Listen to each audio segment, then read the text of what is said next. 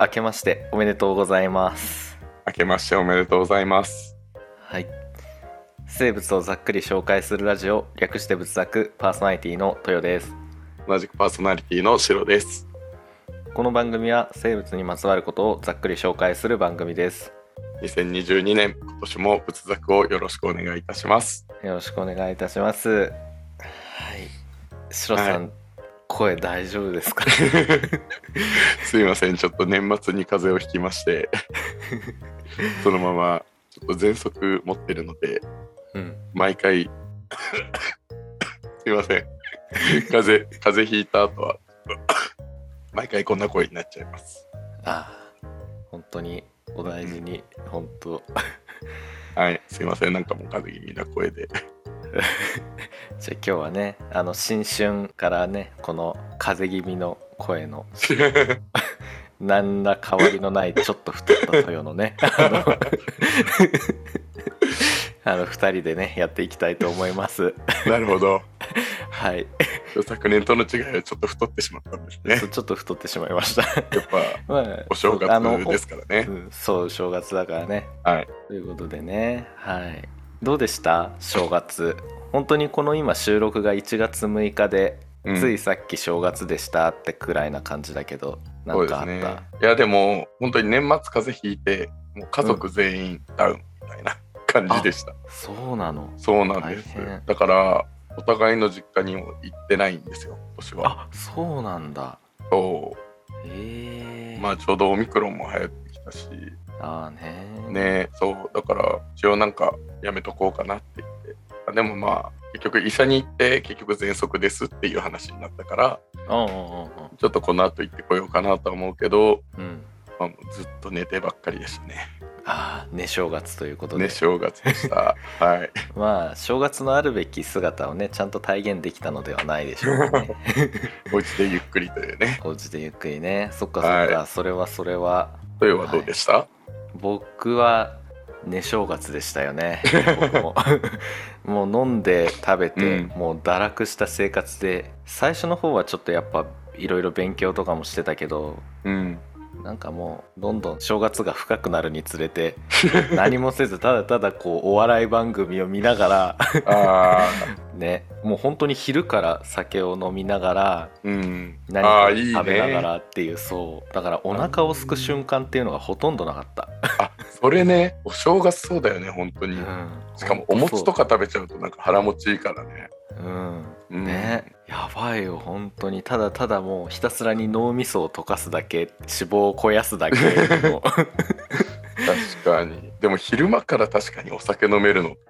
なんか普段の出休日だと、もしかしたら車運転するかもみたいなのがあるもんね。そうそうそうそう、うん。正月ぐらいはみたいな、うんそうだね。あとお正月とかさ、まあ、年末からお正月にかけてなんだけどさ、うんなんかドラマの一気見とかするじゃん。あああるなんねかテレビでさ、ずーっとやってたじゃん。やってたあのあ僕れのね、グルメねそう、なんか今までは手を出さなかったんですよ。それこあうそんバラエティーとかいろいろ見てたんだけど、うん今年本当に寝てたから、あうんうんなんかフリーター家を買う。ああ二宮さんそうのそうそうそ、はいうはい見たんですよね。ちょっとね、この時期に見るのは大変だね。 なんかあ の、内容がとかじゃなくて、うんなんていうその消化しきれないというか あ消化しきれない、ね、そう一気にやってもらうのはいいんだけどあのなんか録画じゃなくてうちタイムシフトっていうのがあるんだけどわかるテレビのタイムシフわかんト何そなれんかね、えっと、自動で撮ってくれてるこの時間からこの時間のこっからここまでのチャンネルを全部録画してくれてるんだあはいはいはいうわすごっそうあっていうテレビなんうで、んなんかいつでも見返せるんさ、うなんわかすげえうんでそれでなんかフリーター家をかを見てしまって もうね全然全然終わんないというかあそりゃあそうだよねこの数日で10話とか見てるわけだからそうよねうんあー消そ化れすにる手のが出しちゃったらもうダメよもこう消化するのが大変 でした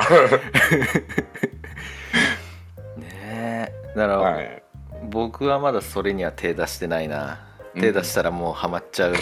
もうずっと張り付いてなきゃいけないもんねそもうそうなんだよねそうでも「孤独のグルメ」とかだったらさなんかその1話完結というかさ、ああ、まそあ、うだ別にねいつやめてもいいしいつ見てもいいし、別に途中から見ても問題ないじゃんうんそうねやっぱね普通のドラマあー最初から最後までね確かに連続ドラマのこのストーリー性のあるドラマを一気見されてもやっぱり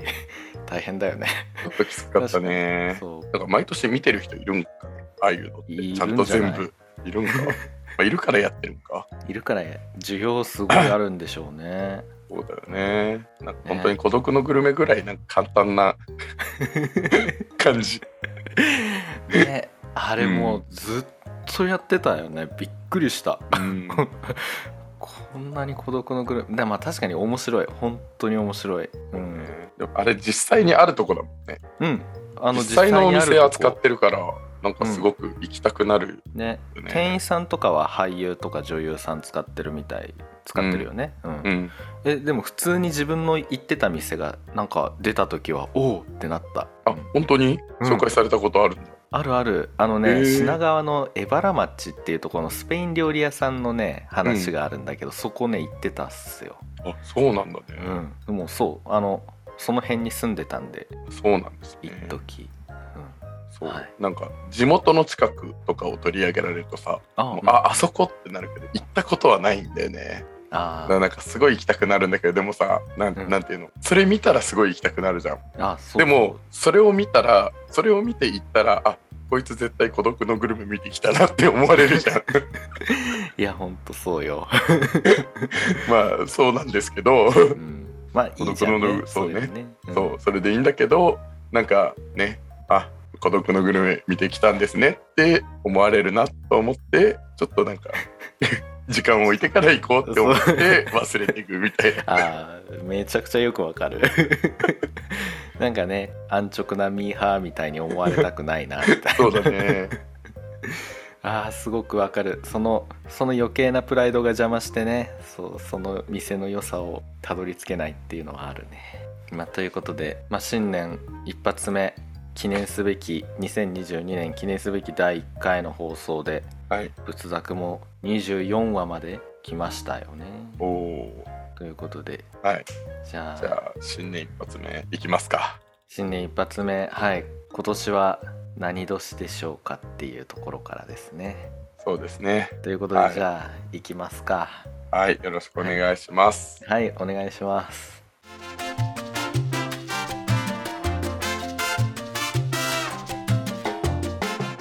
今日は何を紹介していただけるんですか。はい今日は虎についてざっくり紹介します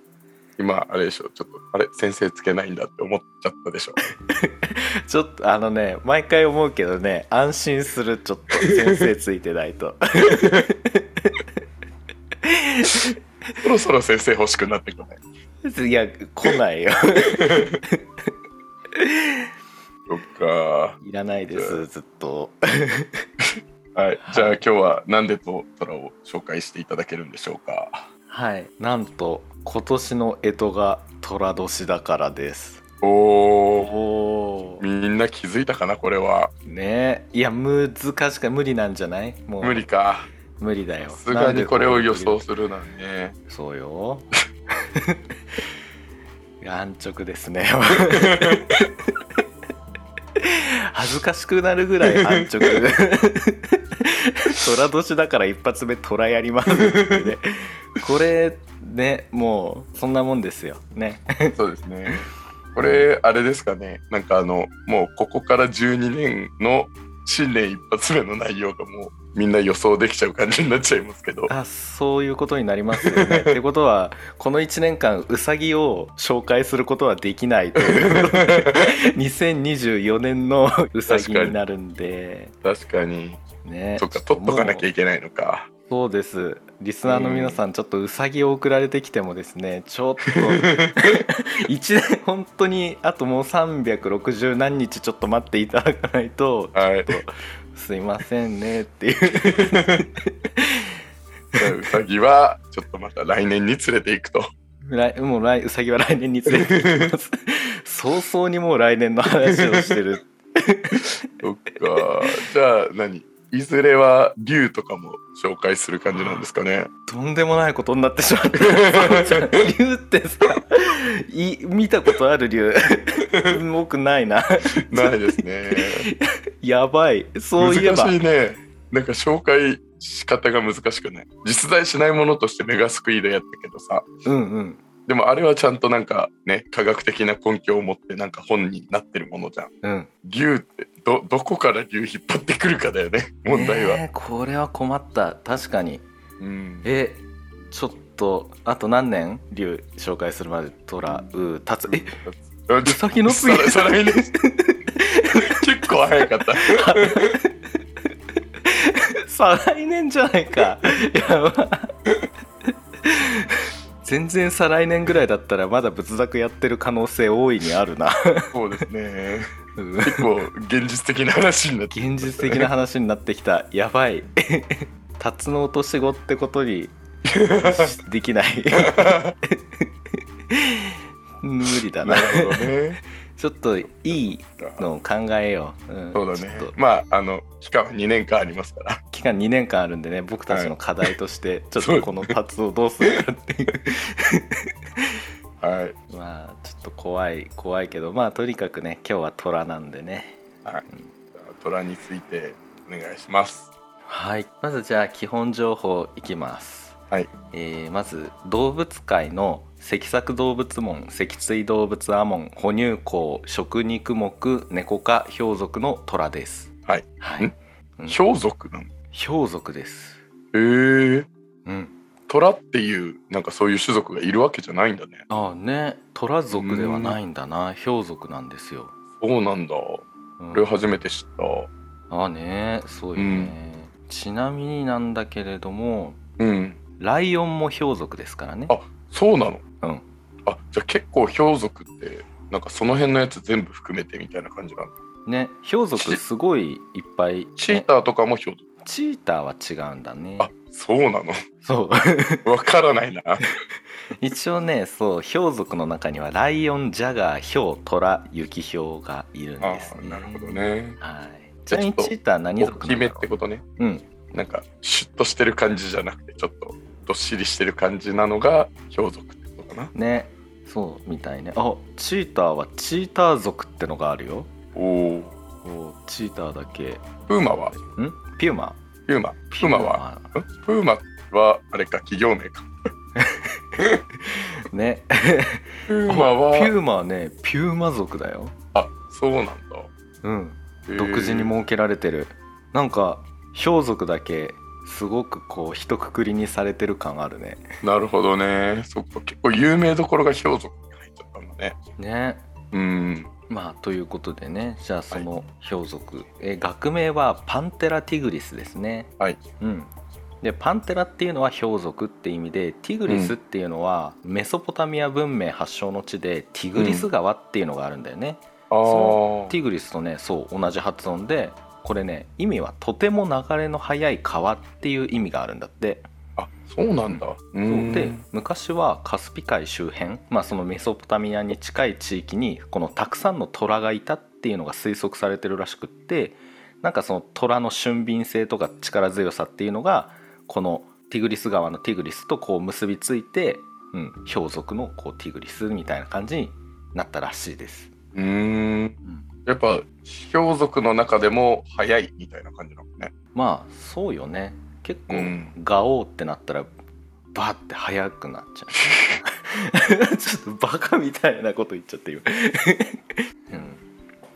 ということでそうなんですよまあすごい速いしとにかく力強いその川とても流れの速い川っていうのがティグリスねうんやっぱ川も力強いもんねあんなんねなるほどねあタイガーってさ英語でタイガーってじゃんうんこれってティグリスから来てるのかなあ来てるんじゃないうーねん面白いねそう考えるとね面白いよねうんそうそうそうということでで分布はインドロシアアジアらへんうんで携帯は140から280センチぐらいですで90から300キロぐらい、う、んでメスよりオスの方がでかいですねはい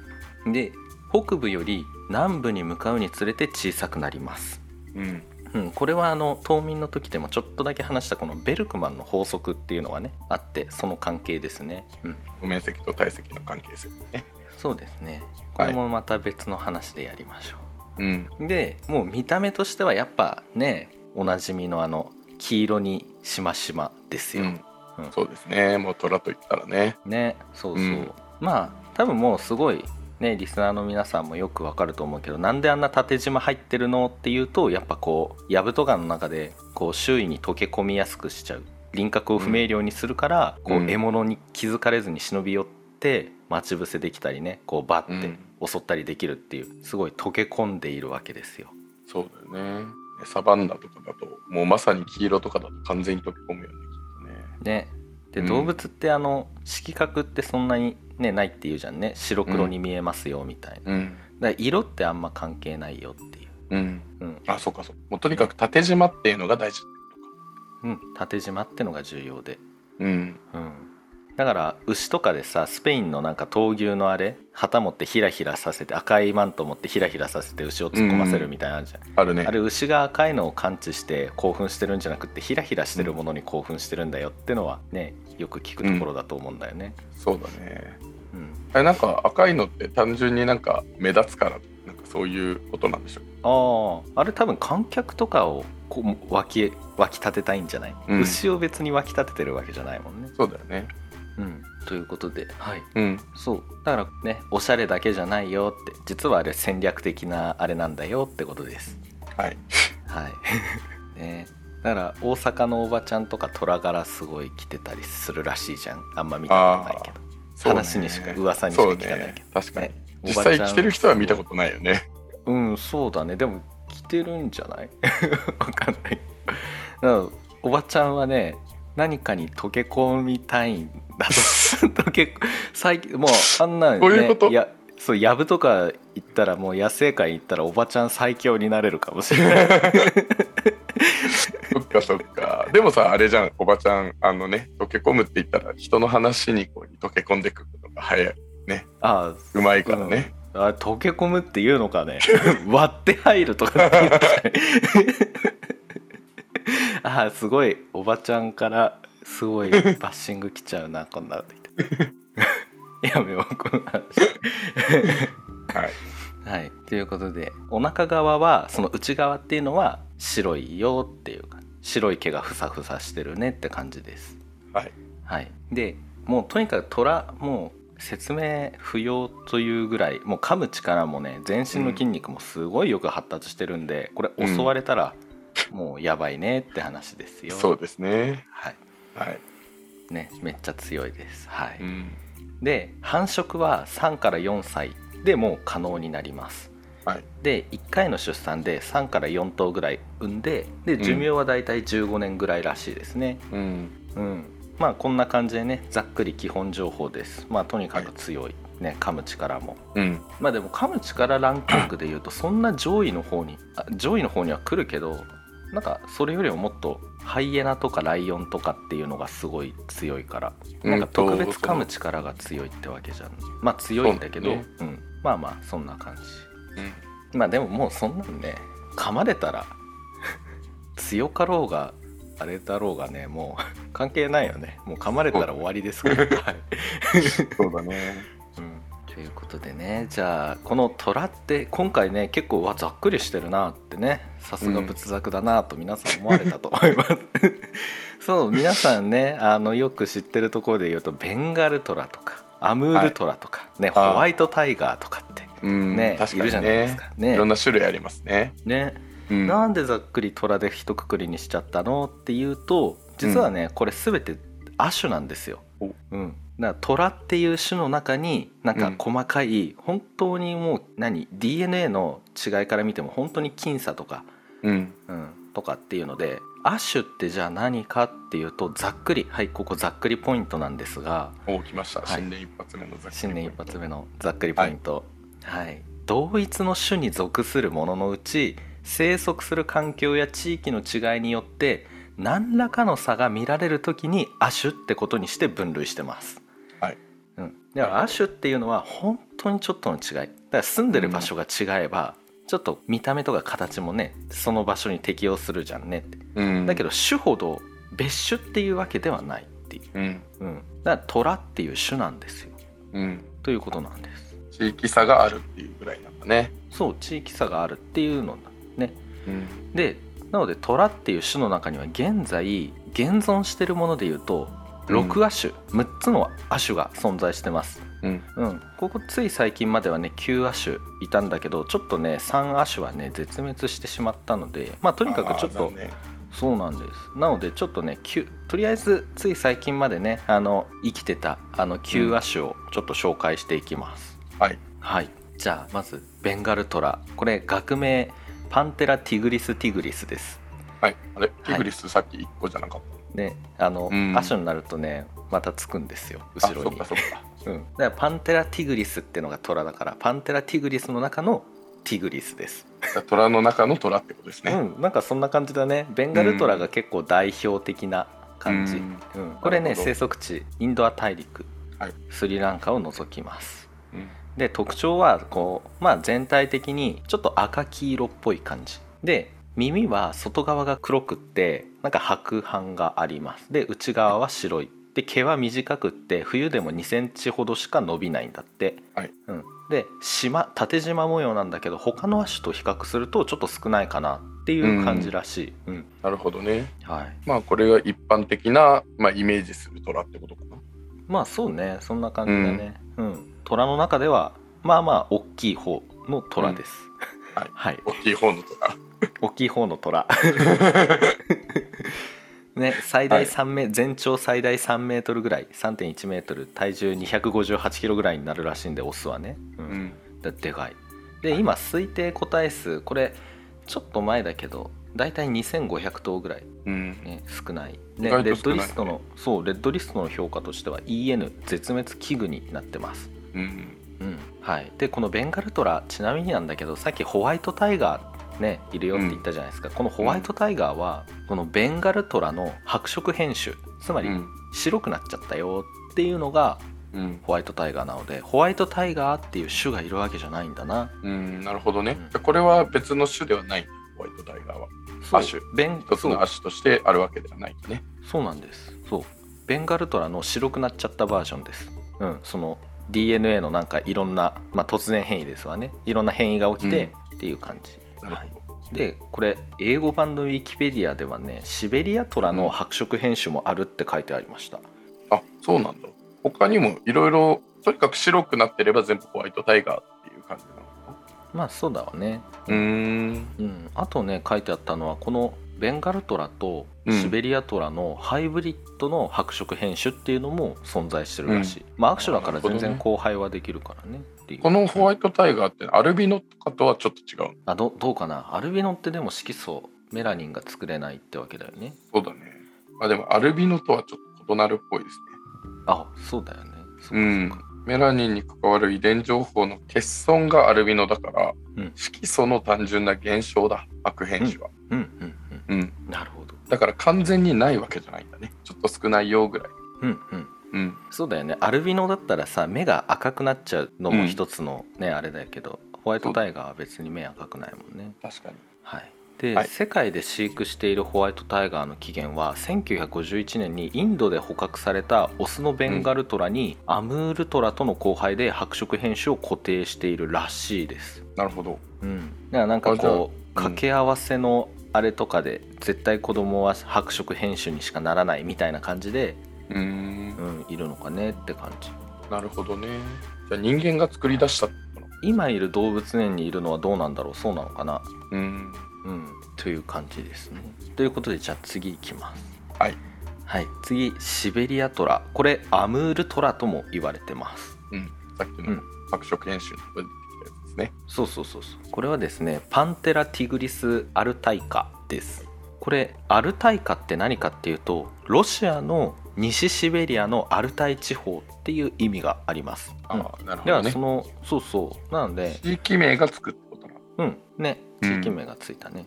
はいで生息地は中国の東北部とかロシア沿海地方のアムール川流域うんでなんか北朝鮮北部にもねなんか残存説があるらしいけどまあ定かではないよって感じなるほで特徴は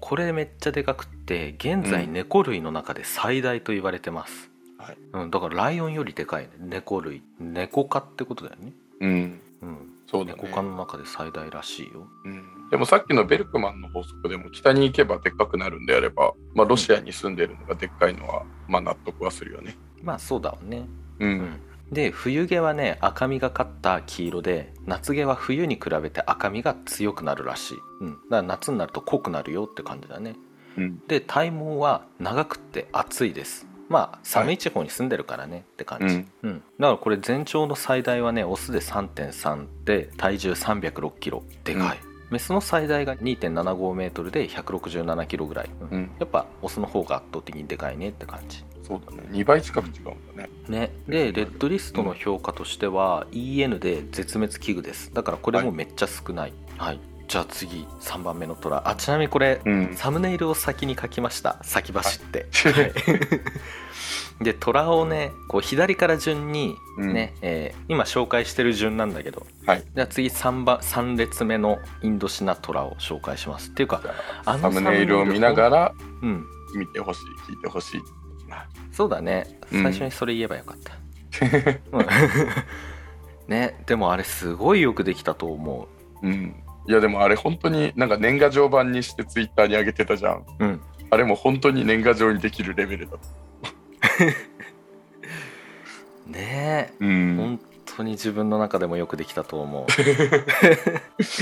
自画自賛するぞどれぐらいかかったのあれ書くのこれ書く結の構は細かいよね。うん、2時間ぐらいだねそうだよね。だから今までなんか、まあ、生物って言っても一つの生物だけとかさうんあの虎っての模様とかがものすごく細かくてしかもそれを何匹も描いてるわけじゃうん。んうん、相そ当うかかったろうちょなっとね大変だったこれはね本当に1月1日の深夜に書いてたと思 う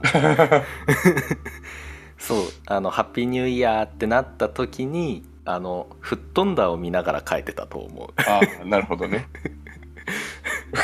年越し直後一番最初にやったことが虎の絵を描くっていうことだった。いやそうあ本当にそうよ、うん 一番最初にやったことが虎の絵を描くって 素晴らしいスタートを切りました僕は仏作にとっていい一年になりそうですね。 いい一年になりそうですねはいはい。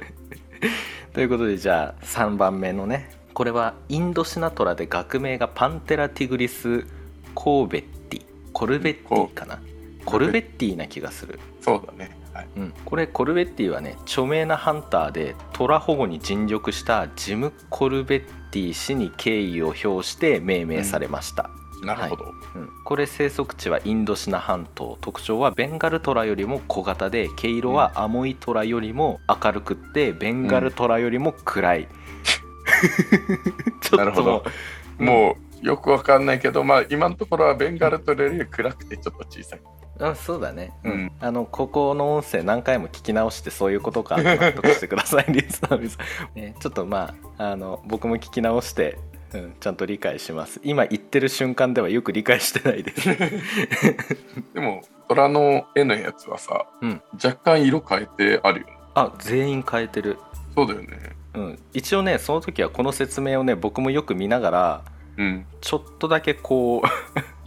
変えながら書いてた、なるほどね。うん、どんな色みたいな「アモイタラよりも明るくってベンガルトラよりも暗いってどういうこと?」って 思ってはい難しいね、で、しはいそう島はね太いです、ね、島は太くって数が少ないっていうのが特徴です、うんはいということででこの虎はまあこれもちょっとね個体数少なくってレッドリストの評価は EN で絶滅危惧ですはいで次4列目じゃあ、サムネイルの4列目見てくださいはい、はい これ、えーアモイトラといって、はいえー学名パンテラティグリスアモイエンシスですはい。うん、アモイエンシスっていうのは中国大陸南東のアモイの意味がありますでもこれも場所の名前だね、うんうん。はい、なので生息地は中国の南側なんかね野生ではこれね絶滅した可能性が高いですうん。うんあらしいそうなんだ。そうじゃあだからゆ動物園とかにいるかなっていうぐらい。うん、野生ではねもう目撃情報がなくなってしまったらしいよそうなんだ。うん、でそう特徴、かつては中国南部に広く分布しててこの毛皮がすごい赤みがかった黄土色、うん。なんかプーさんに出てくるティガーっているじゃんああ、いる。あんな感じなのかなーって思って、うん、なるほどね。そうでお腹の部分は他に比べて結構明るい色らしいです、うん。うん、で島は幅が広くて短いっはいていう感じでアモイトラはちょっとまあ虎にしてはちょっとちっちゃいかなってオスの最大で2.65メートルなんでうん。うん、でこれもうレッドリストの評価は CR 絶滅寸前ですうん。もうまああとちょっと野生でで絶滅するって感じ、野生ではいないってことだもんね。うんねだからすごい個体数がめちゃくちゃ少ないだかうん。ら CR になったのカカポねやったじゃん去年ね、うんあれと同じ場所に属してますねなるほ CR ど絶滅寸前なるほど。はい、はいじゃあ次5列目のマレートラですねはいうんマレートラ、えーパンテラティグリス・ジャクソニージャクでソす。うん、ジャックソニーかな。うん、ン。うんこのジャックソニーは虎の保護に力を注いだピーター・ジャクソン氏に敬意を表して命名されましただかああ、なるほど。ら人の名前がねついてるね、でもう生息地はマレー半島です、うん。うん、で特徴はインドシナトラと同亜種っていう風にされてたらしいんだけどうん遺伝子調査の結果、2004年に別亜種っていう風になんかされましたはい。うん、インドシナトラだから3列目ですね3列目の虎と同じなんじゃないって思われてたらしいです、なるほど。まあ、場所も近いもんね。そうそうそううん。だからね全長と体重もインドシナトラと一緒です、はいでこれもねレッドリストの評価は CR 絶滅寸前なんですよ、うん、やばいですで最後6列目がスマトラトラです、はい スマトラトラねスマトラ虎 がはい、はいこれはパンテラティグリススマトラエですはい、うん、このスマトラエはインドネシアのスマトラ島っていう意味ですねうん。うん、生息地はインドネシアのスマトラ島、はいね、このスマトラ島のスマトラとね虎がちょっとかぶっちゃ って、はい。うんなんか言いたくなっちゃうスマトラトラって、スマトラトラ。ね、でこれ特徴は、えースマトラの熱帯雨林に生息しててこのベンガルトラよりも小型で縞模様の間隔が狭いらしいですねはい。で頬の毛は長いんだけどうん首のたてがめは短いらしい、なるほど。うん、という感じで、はいはいでこれレッドリストの評価も CR 絶滅寸前ですはい。はいまあこれここのここまでの6亜種が一応現存しているトラですね、うん。うん、なるほど。で次7亜種目はここからはもう絶滅してしまったので残念ながらもう見ることはできないうんけども、ちょっと紹介はしますはいはい最近絶滅した。うんそうだね全部1900年代に絶滅してるねああ、なるほどね。うん、じゃあ行きます、はいはいまず、えーカスピトラっていうのがいました、はいうん、学名はパンテラティグリスビルゲー トビルゲートかなビルゲータかなうん。ビルゲータかな島という意味があるらしいですこれ虎の中で最も体の島の数が多かったからっていう意味合いで付けられましたああ、なるほどね。で生息していた場所は中央アジア地域とヒルカニア地方、なんかカスピ海沿岸部周辺ああ、だからかすらへんね。そうそうそうそうそうで特徴はベンガルトラよりも小柄で縞模様の間隔が狭い方の毛は長いけど首のたてがみは短かったみたいですで古くからヨーロッパでトラとして知られていたねうん。みたいですね、うんあ確だかからにヨーロッパ一番人に近いもんね。そうそうそううんだから古くからねこのヨーロッパの方でトラトラって言ってたのはこのカスピトラのことだったらしい、なるほどでレッドリストの評価は EX 絶滅ですねはい、はい、いやーこう EX についなってしまうとね絶滅になっちゃうんで本当に悲しいですわねそうです本当ねね。絶滅しちゃうともうどうしようもないもんね。ね脱とかもでき本当にないからね。うん、いやなんかちょっと悲しかったもんこ れ台本書いてこの推定個体数もさ書いてるんだけど、うん推定個体数ゼロってした時にあーって絶滅してんだなーってちょっと悲しい気持ちになっちゃいましたね。そうだね。うんはい。はい、じゃあ次、えー8種類目がバリトラです、はいうん、パンテラティグリスバリカこれはインドネシアのバリ島の意味で生息地もインドネシアのバリ島ですね、はいうん、特徴としては虎の亜種の中でこう最小と言われていました、うんうん、でこれ1940年代に絶滅したらしいです、うんこれもレッドリストの評価 EX で絶滅しました、はいはい、で最後9亜種これがジャワトラですねうんはい、パンテラティグリス・ソンダイカです、これスンダ語でインドネシアのジャワ島西部っていう意味があるみたいですね、うんうん、だから生息地もインドネシアのジャワ島です、はい、で特徴は島が細くって小型、で1980年代に生息地の熱帯林の減少とかこの狩猟によって絶滅されましたということでねうわーって感じですよね狩猟によって絶滅したんだなってそうだねねうん、とでいうこもことでう考えるとあれだよね、なんかあのインドネシアの島単位で結構いるじゃんスマトラ、ほらあうんうんとうんかさ、あの、うんまあインドネシアではないけどマレー半島にいたりとかうん、バリトラジャワトラやっぱ島ごとにいるってことはなんかやっぱそれぞれで進化してったというかちょっと変変異をしたみたいな感じなのはあ、うんなるほどなって思うよね。まあそうだね、ううんん地域地域的に隔離されてしまってってことだね、そうだねうんはい、ということで現存しているのは6亜種ですねでもうね気づかれたと思うんですが全体的にもうかなり危機的状況にありますまあそうだよね、ん全部絶滅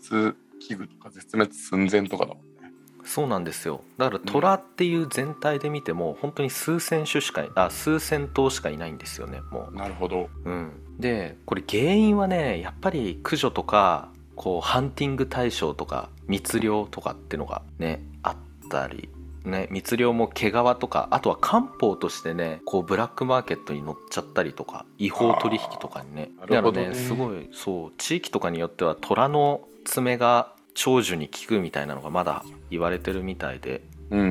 うん、科学的根拠が果たしてあるのかどうかっていうのも中でもやっぱりこう信じられているところでね やっぱりこう密漁にあったりもしてるみたいですねであとはやっぱ最初も言ったけど駆除っていうのもねあるみたいうん人を襲うからねやっぱねそうだよねうん人と共存はなかなかできない、ねうんだからさいくら貴重な生物で守っていこうとは言いつつもさ現地に住んでる人にとってはね生きるか死ぬかのところになってくるからそうだよね、ねこれは難しい問題ですよねうん、うんね、世界の人は希少だから何殺してんだ守れ守れって言うかもしれないけどじゃあいざそこに住んでみたらさ命を奪われるかもしれないわけだから本当だよねね確かにいや住んでるこっちとしてはこうそんなことも言ってられないみたいなところがあるんだろうね。うんうんまあ、やっぱそういう保護区っていうのをねなんかなのでそうそういう保護区っていうのを結構ねこう作ってるみたいでうんねだから違法伐採とか開発とかも虎の生息地もどんどん奪っちゃってるからうんだから逆に保護区みたいなのを作って、ね、保護活動に力を入れているらしいです最近、うんうん、虎をじゃあ間引くってことだよね隔離して守るっていうのもねいうんいんだけど、だけど虎みたいにすごい強い生物がいなくなっちゃうとこう虎が捕食していた草食動物とかが一気に増えちゃうんだよね、うんうん、確かだからそれで生態系が大きく変わっちゃったり、にうんね、あとは人間が作ってる作物とかも荒らしに来ちゃう可能性がね大いにあるのでなるほどだからそこのね生態系のこのバランスっていうのはね完全に間引いて保護っていうのも、まあ、なかなかまあそっか難しいよねっていう、うん、そうだね虎がいなくなれば万々歳ってことではないんだねそうなんですようん、だからしわ寄せがやってきちゃうんだな、うん、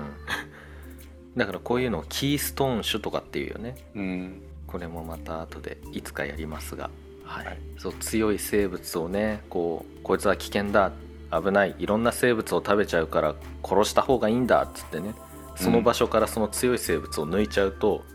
それをそれが捕食していた生物が一気にドカーンって増えて環境が変わっちゃって大変なことになっちゃったみたいなっていうのもねあるよねそうだねそうラッコとかヒトデとかがそうらしいんだよねうんまあそれと一緒でね大変なことになっちゃうよっていうことなんですよねはだからその兼ね合いがとても難しいなと調べてて思いました、うんまあ、ただ絶滅はやっぱりね悲しいですから、いうんそうですねはどうするといいんだろうねいね、やっぱ人間が住む島と住まない島を分ければいいんだねまあ人間だよね結局ねそうだようね、んまあそもそもその島に住んでる人をここは虎の島にするから出てってくださおいね願いしますって言われるのもなんかそれもちょっと違うし、ね、それねそれもそれでねうん昔から住んでるところからね、そりゃそうだよねそれ自分事として置き換えて考えてもたまったもんじゃないよね本当にいやずっと長く住んでるんだけどみたいそうだ本当にこれから日本列島はなうん虎の王国になるのに人間は全員他国に行ってくださいとかってなるわねけでしょ日本人はちょっと各諸外国に 行ってくださいってあドラマの日本沈没みたいだね、そうだね確かに、うん たまったもんじゃないですよね、うん でも本当になんかなんだろう守るんだとしたらそれぐらいやんなきゃダメなんかねなんか保護区みたいな感じでなんかちょ区間を区画を作るのもそうだけどさあーもうちょっと自然に寄せた状態でやるとしたらやっぱ島丸ごとでやっていくしかないんだ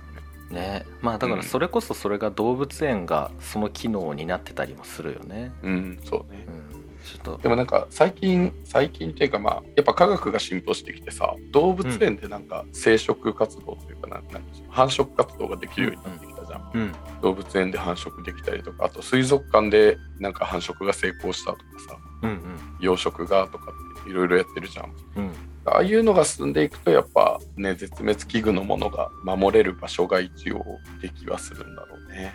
まあそうだよねうんそれこそさっき話したその自然界でいなくなっちゃったっていううんなんだっけアモイトラか、うんアモイトラはもうそういう施設にしかもういないからねうんうんまあちょっとこれは永遠のテーマ ですよねということでまあ以上虎だったんですけれどもはいでそうなんで2022年一発目が虎なのかっていうことから立ち返りたいですが、はいこれは2022年がね虎年だからですよはい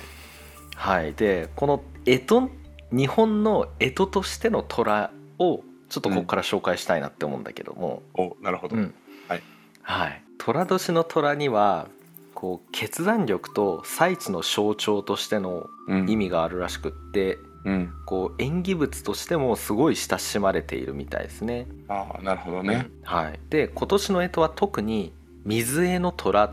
なんですよ。ああなんかよく聞く気がするけどね意味はわかんないね意味不明だよねはってなるよね。ただの虎じゃないってこそうなんですとうんこの水絵のって何ってことですよ。はいはい、じゃあちょっとここからね干支の話をねちょっとざっくり話をすると、はいまず干支っていうのはうん漢字が難しいので漢字はちょっと概要欄の方を見 て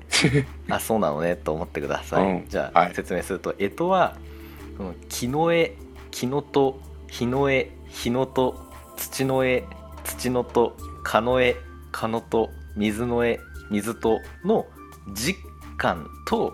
うんねえ牛トラウタツミウマ羊猿鳥犬イの十二支を組み合わせたものをこの本来の干支っていう風に言ってるんですよ。ああなるほどそうだからつまり実感のうん感と十二支の支を合わせて干支なんですよ。ああなるほどねあうんじゃあ何今まで今年の干支は虎ですっていうのは実は間違いだったってことかそうだね今年の十二支だねそれだけで言っちゃうと、今ね、年のそう十二支はっていうふうに聞かれたら虎だけでいけるけどそう干支はって言われたらなんかその何木の絵の実みたいな感じで言わなきゃいけない そうそうそうそうそう そうそういうことなんですよ実は。なるほど、うん、でうん、これねだから全ての組み合わせこれね60通りなんですよ、はいうん、だから水の絵の虎みたいな今年は水の絵です来年は水の音です、みたいな感じでやると、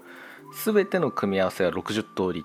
ああだから10個とえでもさ10あちょっと待って、先にそこまで行ってからね、そうはい先にそこまでそうでさえ60通りだかはいら還暦が60歳なんですね、はい全部回りましたようで60歳なんですああなるほどねだから霧がいいものとして勘勘ってことなんだそうそうそ一う回り還干支として一回りそういうことあー一回りってことなんですよあでも先生、ははい私何でしょ気づいうてしまいました白君はい、えちょっと質問なんですけどはい10巻で10でうん12子の12だったら普通 10×12 で120通りだと思うんですけど先生計算間違ってないですかあそうや って立てつくってことですねじゃあ 廊下に出てなさい最低な 最低な先生 質問は受け付けません私がルールブックですみたいなるほど。な はいねまあ確かにそう思いますよ ね、普通はね、うん、はねだから120通りじゃないのかってことですよねそうですね。うん違いますはい はい。 60通りですそうなんですか。はいそうなんです、なぜならね、えーはい今年はここまでで紹介を終えます はいこの続きはまた来年のうさぎをざっくり紹介でやりますまさかの教えてくれないってい う。そうまさかの教えてくれ ない先生じゃないから僕はここではねなるほど抗うぞ先生じゃないです立てついてしまったから。ねあのもう最初に言うと台本でもそう書いてあるから、 うん今台本通りにことが進みましたはい、ねこれでもね確かにねやってみるとね面白いあ確かにってなるうんへー確かに120通りありえないわってなるそうなんだ。うんこれ60通りじゃんってなるからこれはちょっとね皆さんぜひねうんあのペンとルーズリーフちょっと用意してもらってうん。こう一つ一つ書いていけばわかりますそうなんだ、あ確かに。ってなります、はい、ということでじゃあね、まあ、とにかくね今年の実感は水の絵で十二支が虎で水の絵水絵の水絵の虎になるんですねうん。でちなみにこの水絵のっていうのはうん。この漢字はこの妊娠妊娠の妊ねあの、うんはらむっていう漢字あるじゃんあれに通じてこの陽気を下にはらむっていう意味があるらしいですね、おううんでしかも虎っていうのは十二支の3番目だからうん結構最初の方、だから生命の循環で言うと結構初めの位置に近いから、誕生を表してます虎自体がなるほど。でしかも虎っていう字はこれ、うん。ねあの漢字で書く虎じゃなくてなんかこう「うかんむり」か「うかんむり」になんか変な漢字書くよね、うん演じるの右側みたいな感じだ、ね。あそうそうそうそうそうそう、うん。この字はなんか中国から伝来してきてすごいこれ自体もなんか縁起のいい字らしいんだけど、はいまあでもねそうミミズいきなり話飛ぶけどミミズっているじゃないです かえっ、と、あの、ミミズ土の中にいるミミズ。あそう土の中にいるあのミミズですね、うん。あれ虫編にこの寅年の虎なんですよ虫編に右が寅年の虎なんでミミズなんだけど、ミミズってなんかこう土からこう生命の誕生みたいなニュアンスでうん言われてる生き物らしくって、うんだから春の草木が生ずるっていう意味があるのであーなのでそうだから水への虎っていうのはすごいこう、厳しい冬を越えて芽吹き始めて新しい成長の礎になることや生き物が子孫を残すための繁殖期のイメージがあるらしいんですよなるほど。だからそれがバッチリかぶってるんだよねこの妊娠の妊のこの水へののこの字と、うん虎っていう生命のこの字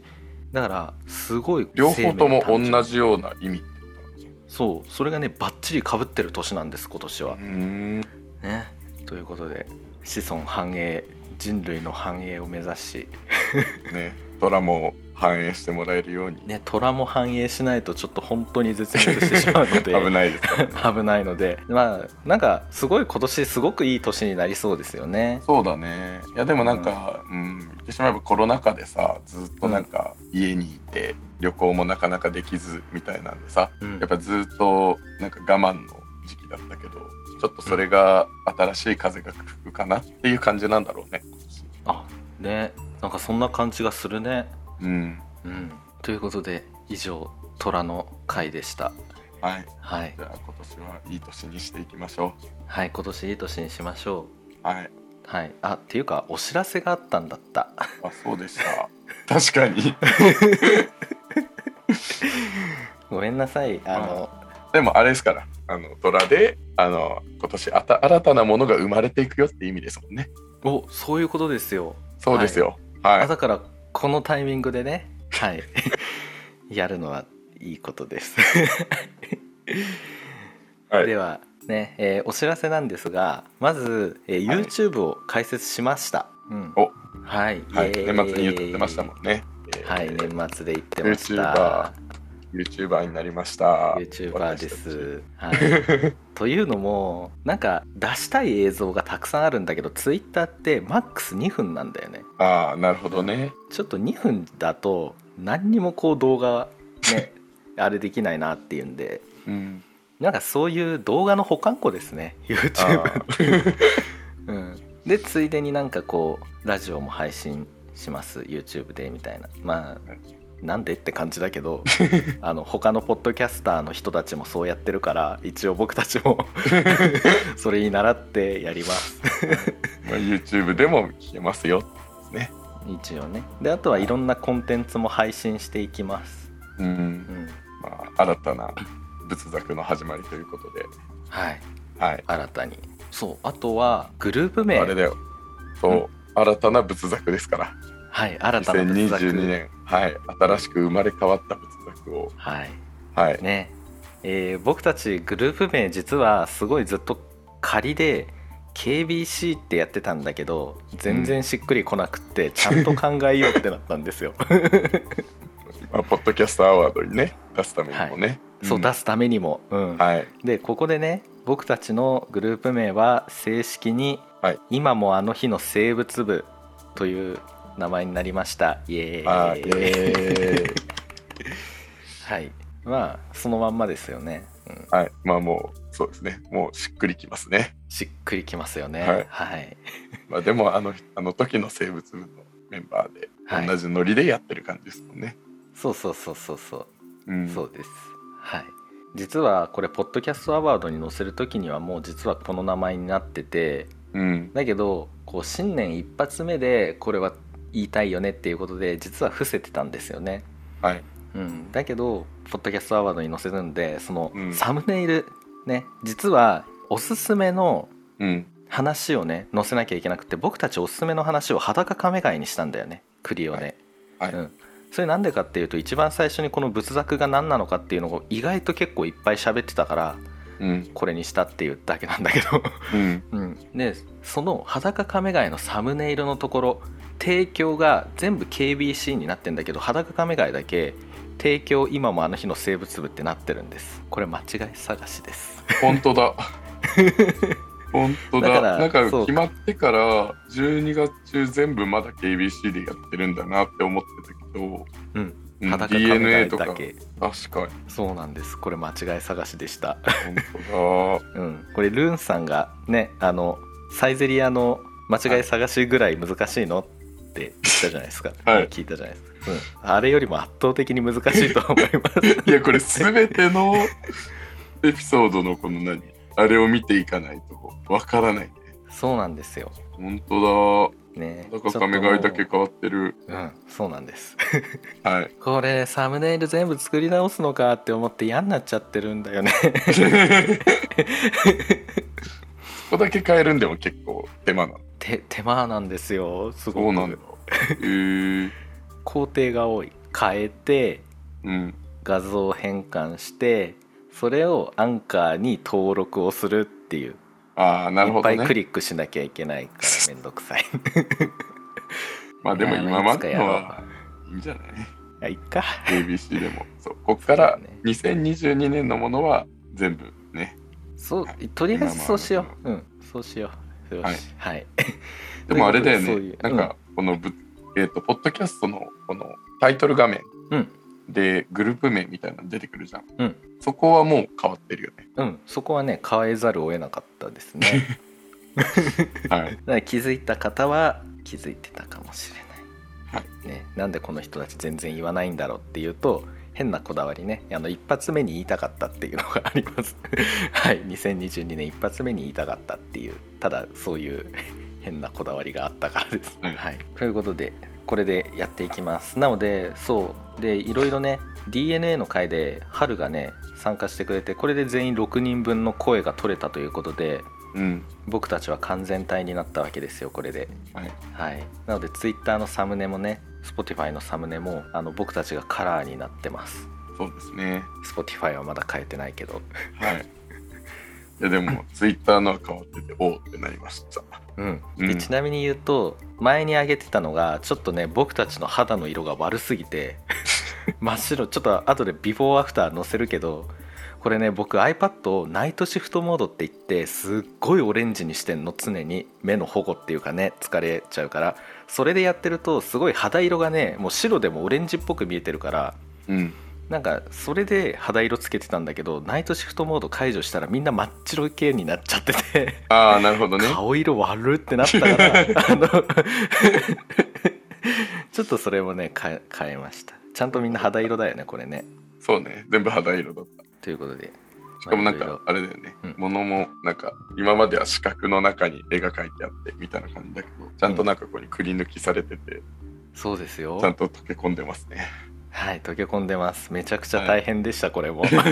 ていうかなんだったらこれ新たに書いたんだよねあそうなのうん書きだか直らしたの、ね書き直したこえれー、だから、えっと、ルーンさんのあのうん髪型がちょっと変わってたりカント君のねポーズもちょっと変わってたりしますえー、全然気づかなかった三つがわかめ持ってるのと変わらないそう三つお三つおわかめ持ってるのはね変わりないんだけ どはいでちなみにさあの、うん YouTube 配信どうするあの1話から24話の振り返り会やったじゃんうんあれ映像にするそれともポッドキャストで配信するああ映像いいかもね映像ってどういうこと今までのでもまあそれに合わせてそのサムネイルがこうに出てか切り替わる感じうんただ出てくるだけなんだけあどあいいと思ういやじゃあそれポッドキャストじゃなくてそれ YouTube にあげる、そうだねよしあのやってることは変わんないけどねポッドキャストとねそうだねはい、はいじゃあそれいいよじゃああとは YouTube 開設記念一発目の動画ということではい実は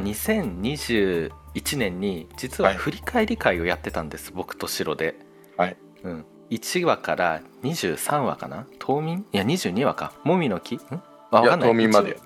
冬眠までやったっけうんあで1話から20 1話からその冬眠の話まで実は振り返りをしてたんですよねはいそれをちょっとそのサムネイルの映像を、まあ、バックにするだけで全う然んポッドキャストと何ら変わりないものを YouTube に上げるんで、はいうん、ちょっとねすごい長い1時間半ぐらいあるあーずっと喋ってたもんね ずだっらとだら喋とっねてた、うん、編集しても1時間半、うん、編集しなかったら2時間半ぐらい喋ってたかな確かうん、そっかそんなに喋ってたっけうん、なんか沈黙が多かったなんかあ編集あしてて思ったけどなるほどね、まあうん深夜だったしねそうそうそう深夜なので僕の音声がもう極端にちっちゃいのは近所迷惑になるからっていう 家で撮って家で撮ってたんではいど深夜だったよねあれ2時とかに撮ってたよねもう本当にそんなもんだっそうだよねたはいだからごめんなさい聞きづらいかもしれないです僕の声 は白の声はね大丈夫結構本当聞きにやすくて、うんで、もあの時も俺これ多分使ってなかった気がするこのまあそうだねスマホでやってたかなスマホでやってたっけいやスマパソコホンかパソコンでやってるんだけどマイク使ってないから多分音声が悪くない、ああまああんま変わんないそれもご愛嬌ということであいやまあまあ変わると思うけどまあまあ変わるかうんはいまあねはいということでなんでわざわざって感じだけどまあとりあえずね記念すべきなんで、お付き合いいただけたらと思います、はい、まあ YouTube 限定配信っていう感じですかねそうですねなので、うん1話から冬眠までだからあこの時ああいうこと話したよねとか、うんこの時ああいうことを思ってこの話をしたんだよとか実はこの話こういう秘話があってみたいななんかうんポッドキャストでは語られなかったことをその YouTube の動画では語っているんで、振り返りをしているので、はいうん、だから1話雑談長くないみたいな話だと うん皆さんぜひそういったところも見てあげてください、はい、見てくださでい見てください、はい、 ということではい、まあ、YouTube そんな感じですかねはい、うんあちょっと話変わるけど今日「ジャパンポッドキャストピックアップ」っていう Twitter にうん仏作が紹介されますあそうなのうんそれは何のやつ自分のポッドキャストを広めたい方いろんなおすすめポッドキャストを知りたい方みたい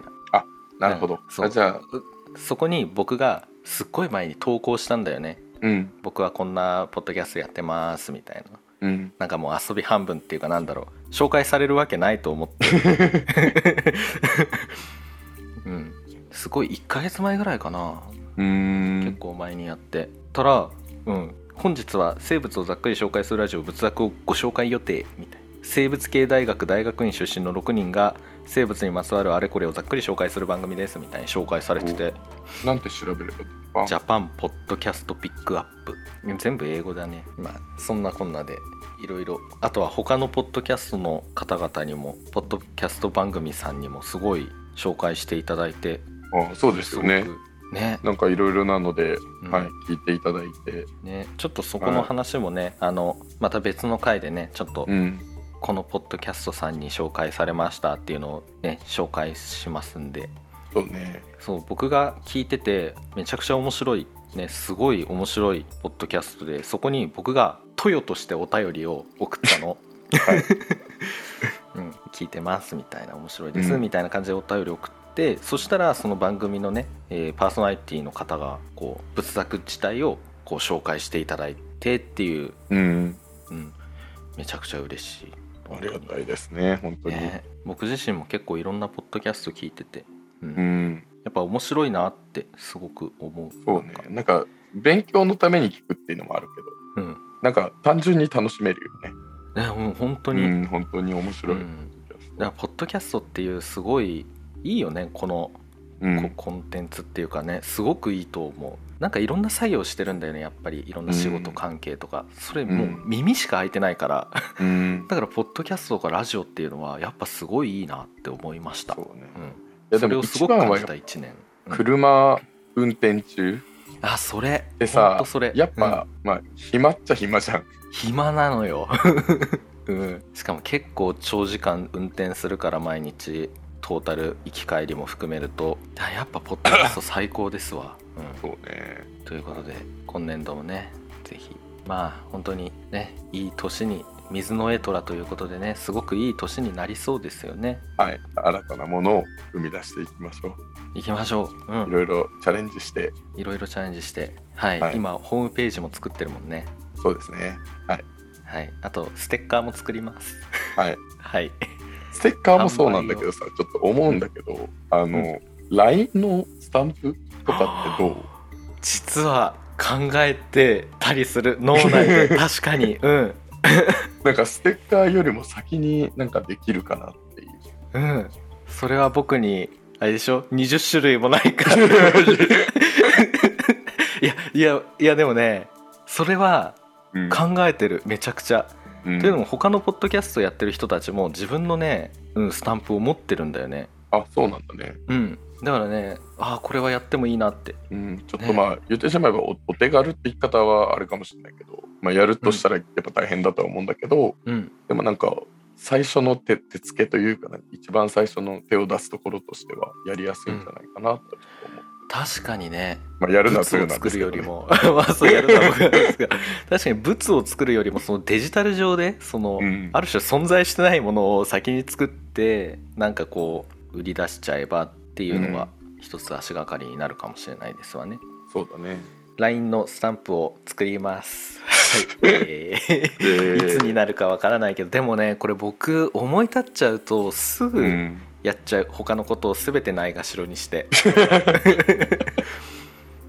いやーでもなん仕事がかそうねでも趣味趣味じゃん言ってしまえばこの仏作って、そうね楽しいねやっぱあ嬉しい なんかなんだろう趣味だからさ仕事をおろそかにはできないけど、うんでもなんかこれこれを結構優先順位が高めにくるとさ、うんなんか仕事もちゃんとできるようになってるというかああはいはい仕なん事だ仕事のモチベーションものなのかなそうなんか割と頑張 ってる最近毎日が楽しいよおう仕事も楽しいしこっちも楽しいしあそれは良かったそう僕もめちゃくちゃ楽しい お聞きくださりありがとうございました仏作は皆様からの温かいお便りを募集しています概要欄の Google フォームからお送りくださいまた Twitter にて仏作のお知らせを配信していますメンバーの日常や飼育している生物の紹介サムネイルの制作の動画なども公開しているので合わせてフォローしてくれるとすごく嬉しいです今回あ紹介した内容 Twitter もじゃないえー、と YouTube も開設しますのでそちらも見てください。そうだはいはい、これが上がってる時にはもう上げてますきっともうえそれも編集は終わってるの 終わってないでも、はいチャンネルは立ち上げたもあ本当にう、うん登録しとこうはいということでね、